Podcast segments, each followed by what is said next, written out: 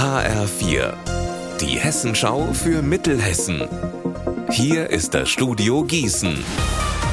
Ich bin Anne-Kathrin Hochstrat. Hallo. Am Dienstagnachmittag hat ein Zeuge einen gefesselten und schwer verletzten Mann am Grillplatz in Wetzlar-Hermannstein gefunden. Daraufhin ist die Ehefrau des Mannes verhaftet worden.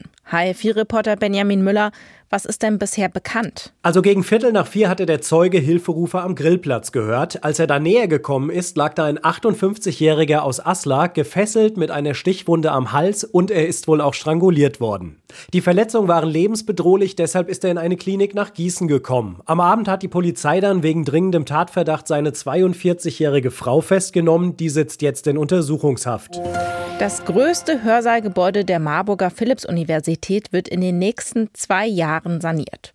Die technische Ausstattung des 1960er Jahre Baus ist ganz schön in die Jahre gekommen. HR4-Reporterin Anna Spieß, was wird denn da jetzt genau gemacht? Also es soll eine moderne Haustechnik verbaut werden, das heißt zum Beispiel moderne Akustikelemente an den Wänden, damit die Studierenden auch in Zukunft gut in dem Gebäude lernen können. Außerdem soll eine neue Lüftungsanlage eingebaut werden. Vor zehn Jahren ist das Gebäude schon von außen energetisch saniert worden, jetzt soll aber noch eine Photovoltaikanlage aufs Dach. Anfang August soll die Baustelle eingerichtet werden. Es wird für die Zeit auch eine Leichtbauhalle vor dem Gebäude geben, damit die Studierenden Studierenden zum neuen Semester auch dort Vorlesungen und Seminare besuchen können. Die Tour der Hoffnung rollt seit heute Vormittag wieder durch Hessen und das bereits zum 40. Mal. Seit 1983 werden bei der Radtour einmal pro Jahr Spenden für krebskranke Kinder gesammelt.